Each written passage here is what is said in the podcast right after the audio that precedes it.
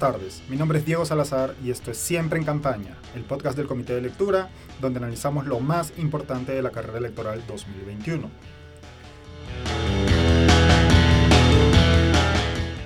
Hoy es miércoles 14 de abril. Han pasado ya tres días desde las elecciones generales del día 11 y nos encontramos a siete semanas de la que probablemente sea la fecha de la segunda vuelta, que definirá quién es el presidente o presidenta de la República.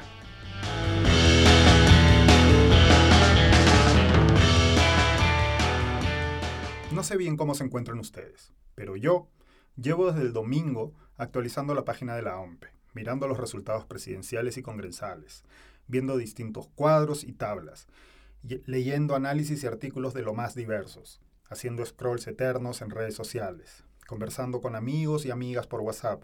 Y todavía, hoy miércoles, tengo muchas más preguntas que respuestas.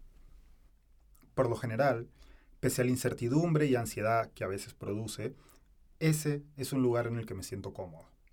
Si me dedico a esto, si soy periodista, en parte es porque tengo la cabeza llena de dudas y porque, como decía Hannah Arendt, lo que yo quiero es comprender, o al menos intentarlo. Así que, antes de lanzarme apresuradamente a dar respuestas que no sabía y no sé aún dónde buscar en mi propia cabeza, opté, junto al resto del equipo de Siempre en Campaña, por acudir a distintas voces que pudieran ayudarme a mí y espero ayudarlos a ustedes a entender un poco mejor el panorama que tenemos por delante tras la primera vuelta. Para empezar, antes de entrar de lleno a los resultados, y dado que las encuestas es uno de los temas que ha dominado las semanas previas a la primera vuelta y que sin duda dominará también el camino a la segunda, le hice llegar unas cuantas dudas a Mauricio Sarabia, gerente general de la agencia de investigación de mercado InTarget, quien ha trabajado además en consultoras como Ipsos y GFK. Primero, y dado que recién hoy, probablemente, tendremos los resultados finales oficiales del conteo de la OMPE, le pedí a Mauricio que me aclarara cómo se hacía el conteo rápido que realizó Ipsos el mismo domingo 11 y por qué podíamos confiar en los resultados que arrojó. El conteo rápido es una técnica de recojo de información eh, que consiste en, a través de una muestra eh, aleatoria de mesas, de mesas de votación, se hace un recojo de los resultados que se han obtenido en esas mesas. Eh, ¿Cómo se hace? Es bien sencillo, se hace un, muestreo del total de las mesas a nivel nacional y se escoge en ese muestreo cuáles mesas se van a recoger.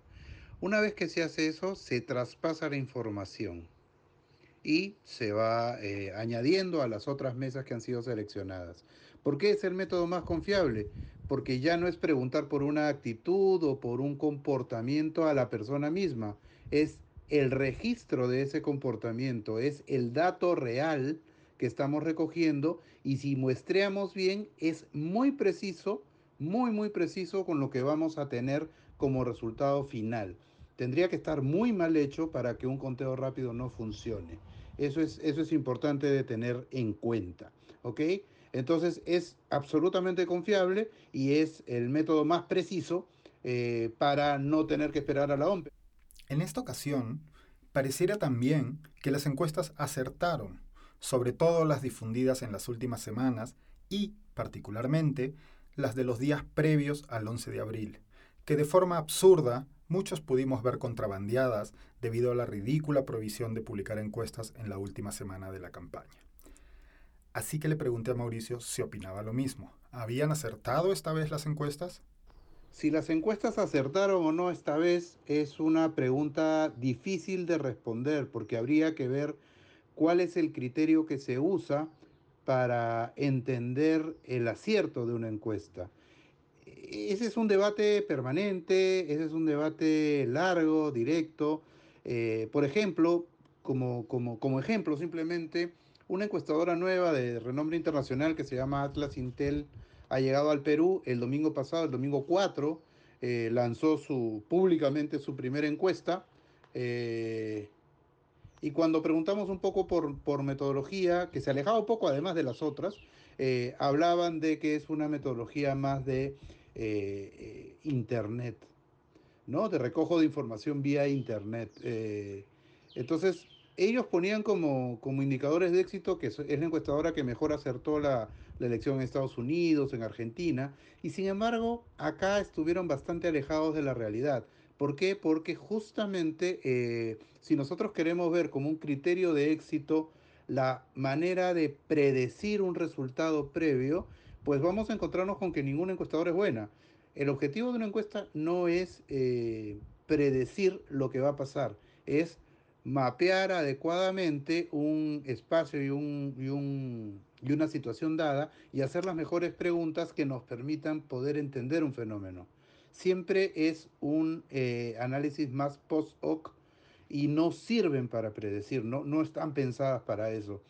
Yo sí creo que acertaron eh, las encuestas de Ipsos previas para poder entender cómo iba el, el, el electorado Creo que Datum hace meses acertó con una encuesta sobre cultura política. El IEP nos ha ido mapeando un poco eh, cómo iban las tendencias en términos de variables que las otras no miden. Y cada una ha tenido su nivel de acierto. Pero en predicción no me atrevería a, a decir que hay éxitos o fracasos porque no es su objetivo. Por último, cuando hablamos de encuestas, por lo general los especialistas repiten que debemos fijarnos en las tendencias más que poner la atención en la foto del momento. Así que le pedí a Mauricio que por favor elaborara un poco al respecto. Bueno, efectivamente hay que mirar la, la tendencia. Cuando se hacen preguntas repetitivas hay que ver cómo evolucionan estas a lo largo del tiempo y no quedarnos en los totales, ¿no? Tenemos la tendencia a ver solamente el gran número. Pero cuando vemos, por ejemplo, que un número empieza a desinflarse un poco, el caso del escano, por ejemplo, eh, que durante el último mes fue decayendo de alguna manera, tenemos que empezar a ver dos cosas. Primero, si decae significativamente o es más un efecto del, del, error, de, de, los puntos de muestreo, de una serie de elementos que se toman ahí, o hay una tendencia clara a la baja, ¿no? en las encuestas de la semana pasada o los simulacros, eh, cuando yo discutía con algunos amigos que me decían, pero todo está en el margen de error. Sí, es cierto, todo está en el margen de error, pero tú ya veías que el escano venía cayendo, tú veías que De Soto se estaba recuperando y podía dar pelea. Bueno, y dio pelea hasta el último, hasta el último día, después se quedó. Este, y ahí veías claramente la tendencia de Castillo. Pero además de dónde provenía eso, y empezaste a ver el sur, y empezaste a ver el centro, donde el efecto Castillo, pese a Cerrón, es bastante más difuso de lo que uno cree. Mira, mira los datos nomás de por ahí, donde Vira es el norte, con Cajamarca fuerte ahí, ¿no? Y ahí empiezas a ver que Lescano era un candidato que iba a la baja, que Castillo era al alza, pero sustentado en un público que lo iba este, levantando y ahí empiezas realmente a hacer análisis de por qué, antes que este, simplemente inventarte ese discurso a partir de un total. Eh, las encuestas sirven para el análisis, no son el análisis en sí mismo. Entonces, este, creo que modestamente hay que darles el lugar que, se, que les corresponde como una herramienta y como una herramienta hay que ver las tendencias que van arrojando. Son sumamente importantes. Ya fijándonos en los resultados, le planteé unas preguntas a Gonzalo Banda, analista y profesor de la Universidad Católica de Santa María en Arequipa y responsable del podcast del Comité de Lectura, El Sur Antisistema. Gonzalo es uno de los analistas que vio antes el ascenso de Pedro Castillo, así que empecé por ahí. ¿Qué creía él que significaba la victoria en primera vuelta del candidato de Perú Libre? La victoria de Pedro Castillo es una victoria que tiene pues estos efectos cíclicos en la política peruana, ¿no? Eh, una victoria que es la victoria de Lumala 2006, 2011, eh, la casi victoria de Verónica Mendoza en el 2016 y así continuamente los largos procesos electorales en los cuales una parte del Perú, especialmente la Sierra Altoandina, decide votar abiertamente en contra de un modelo de político, no económico, político, que decidió no incluirlos, ¿no? Entonces es la victoria de también, es cierto, de, de las circunstancias, ¿no? Porque el profesor Pedro Castillo ha afianzado en la en el brazo logístico magisterial que le daba esta facción del magisterio que lo apoya, en, los ronderos, ¿no? Inicia una lógica de la persecución después de que es detenido en Mazuco por no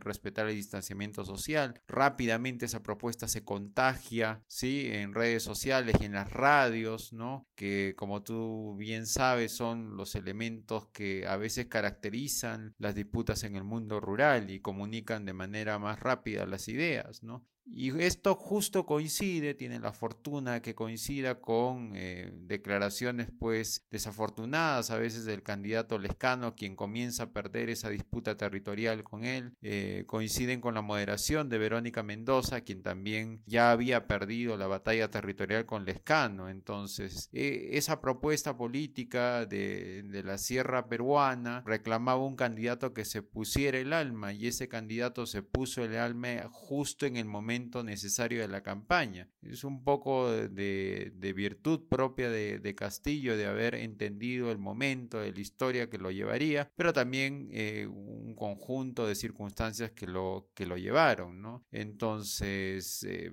sí, eh, viejo es el viento y sigue, y sigue soplando. Siempre se diría de ese voto que, que aparece cada cinco años en el Perú. ¿no? Mi segunda pregunta para Gonzalo fue, si Castillo, evidentemente, ha resultado el gran vencedor de esta primera vuelta, ¿quiénes son los grandes perdedores? Los grandes perdedores son, creo yo, las propuestas tecnocráticas, esas propuestas que habían casi casi propuesto un manejo en piloto automático de los proyectos políticos, ¿no? Y que subestimaron, creo yo, al elector peruano en un contexto post-pandemia, ¿no? Estas propuestas están encarnadas por el centro político, ¿no? Por George Forsyth en gran medida, por Julio Guzmán en una medida menor, ¿no? Que al final no terminaron de ponerse el alma, ¿no? Entonces, tiene mucho sentido que después de una campaña política tras una crisis sanitaria y económica, las propuestas, que creo yo con, con un sentido impreciso se llaman populistas, ¿no? Pero propuestas que puedan recoger esas aspiraciones de algunos ciudadanos que quieren soluciones porque no han tenido camasús y no tienen oxígenos, tienen que llegar a fin de mes para pagar el, interés de los bancos. O sea, creo que sería bastante ingenuo pensar que después de esta campaña no habría pues una,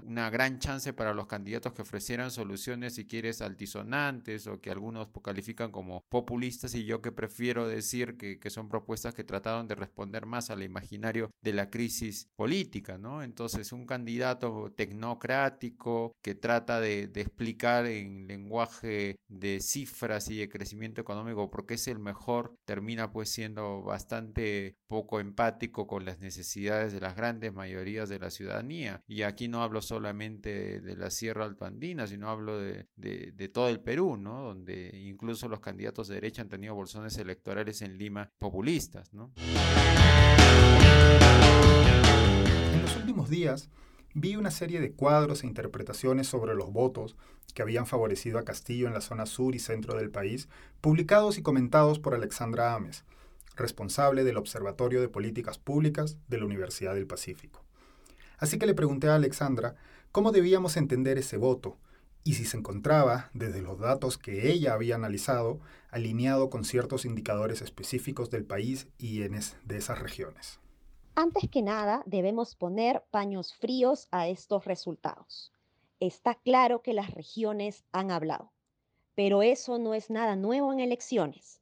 Cada cinco años decimos que hay un descontento de las regiones porque el Estado no ha sabido llegar a ellos. Pero lo cierto es que si comparamos con las elecciones en donde ganó Humala, este candidato tuvo resultados mucho más arrasadores de los que ha tenido Castillo ahora. Esto significa que si bien Castillo puede haber arrasado en comparación con los demás eh, eh, candidatos, es importante mencionar que de alguna manera todavía no ha habido un liderazgo muy fuerte que pueda eh, repetir lo que pasó cuando Humala fue candidato y luego presidente.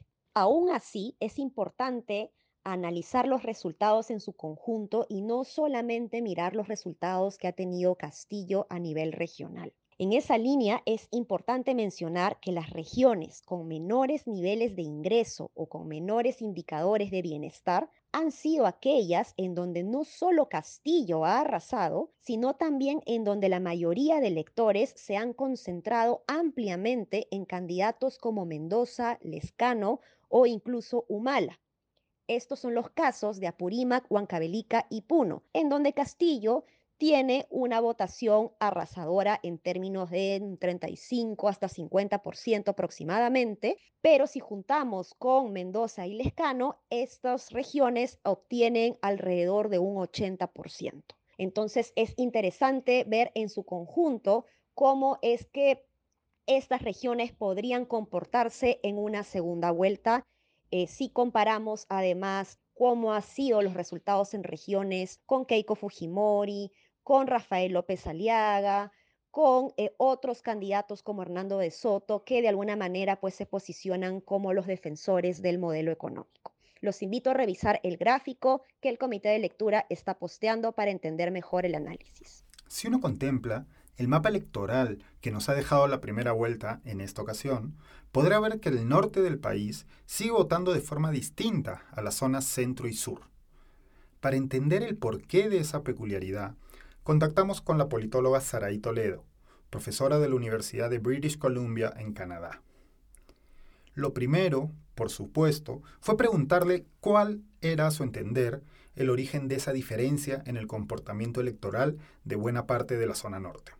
Creo que la principal diferencia con el sur del Perú es que en el norte no hemos tenido líderes regionales sobresalientes o ningún intento de plan regional macro, macro norte. Entonces el norte se ha mantenido eh, bajo la tutela del gobierno que más impactó sus vidas. Esto es el Fujimorismo. Recordemos que el Fujimorismo tuvo una presencia muy importante en el norte por el tema del fenómeno del niño, la guerra con Ecuador, que explica el tremendo apoyo eh, que tienen Tumbes, donde ganan todas las provincias, y durante el periodo de la violencia de Sendero.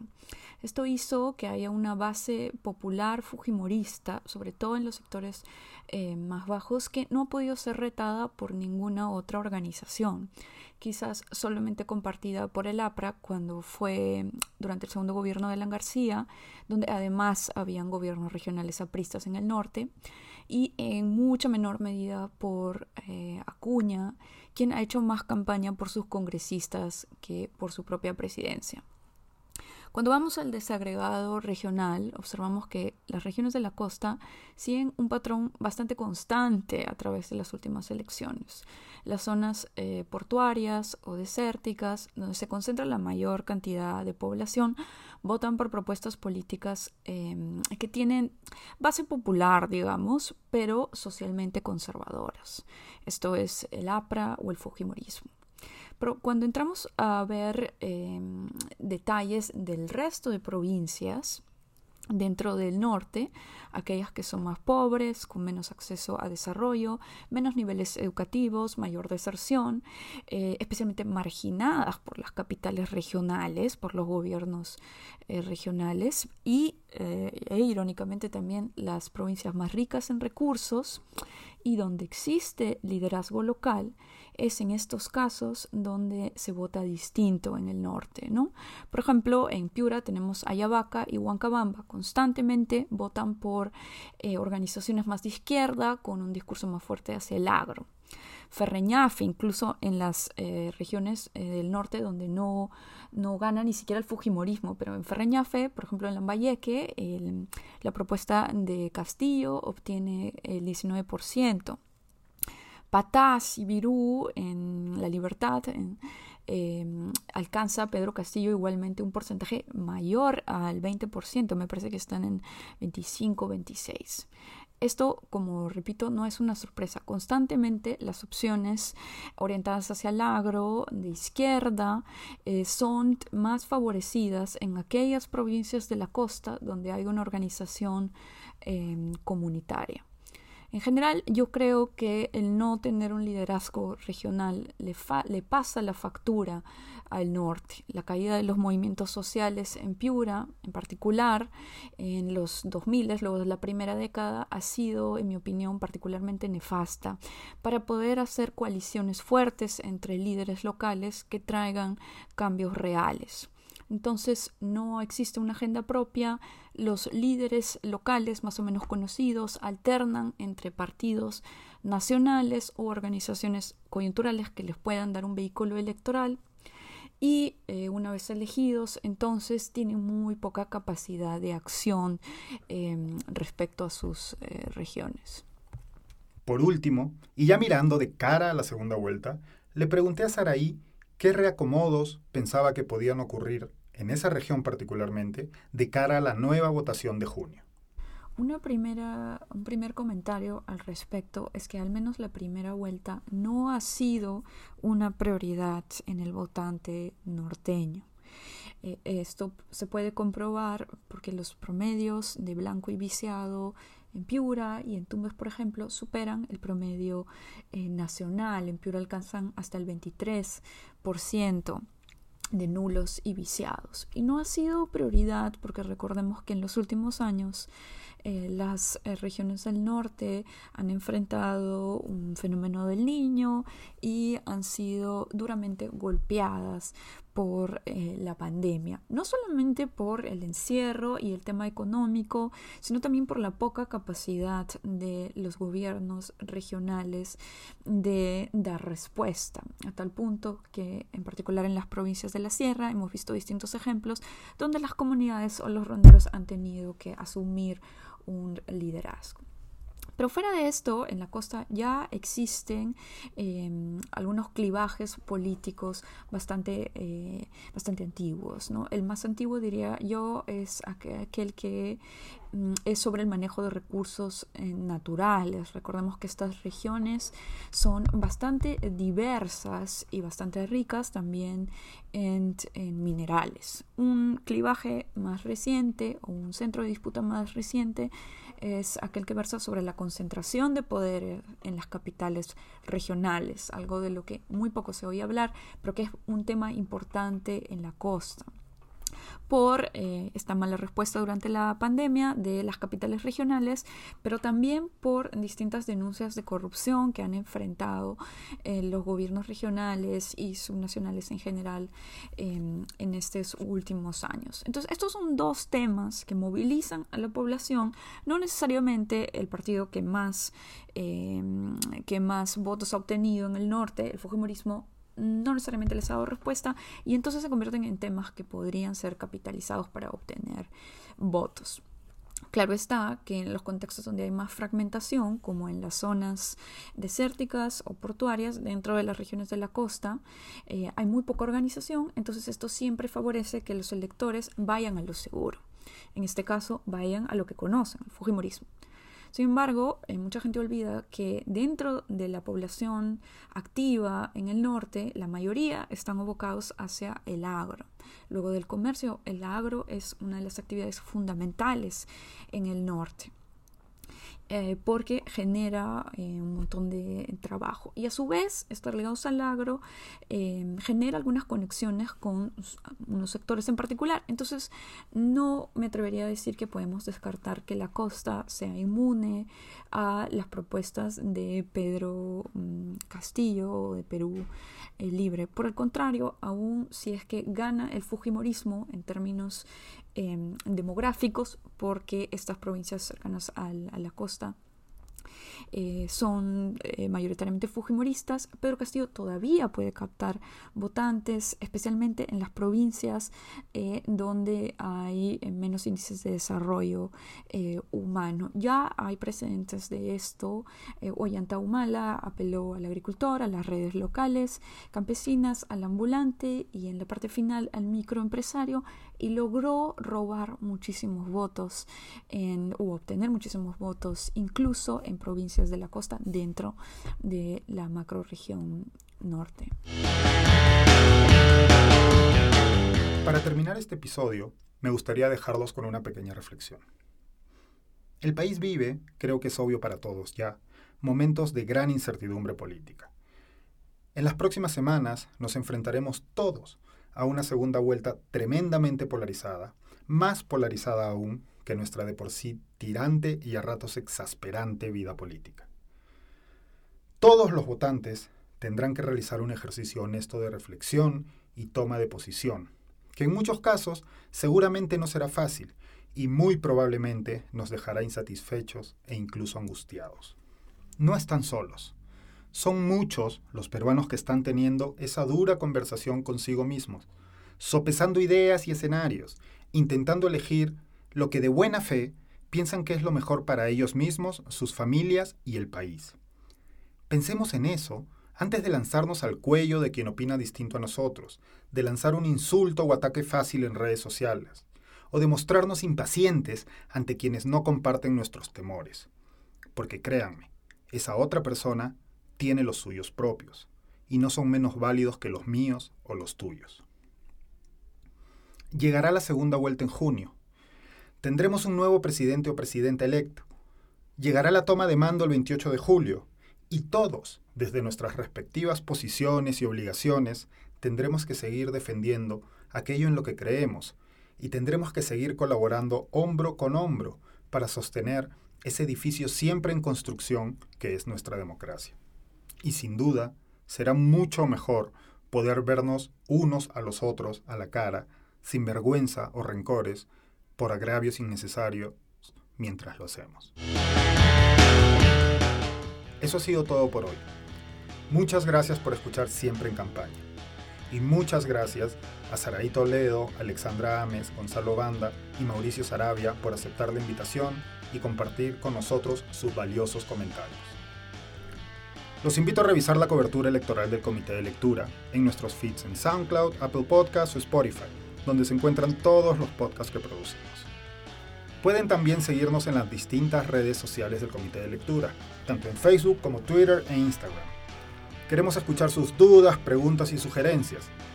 Así que además de contactarnos a través de redes sociales, pueden escribirme directamente a mi email, diego.comitedelectura.pe. El equipo detrás de Siempre en Campaña está integrado por Vania García, Daniela Meneses, Mateus Calderón y Alejandra Costa. Si disfrutan de este o los otros podcasts que producimos, así como de nuestros newsletters, los invito a apoyar el trabajo que hacemos, convirtiéndose en suscriptores del Comité de Lectura. Pueden hacerlo en nuestra página web, comitedelectura.pe. De nuevo, muchas gracias y nos escuchamos el domingo.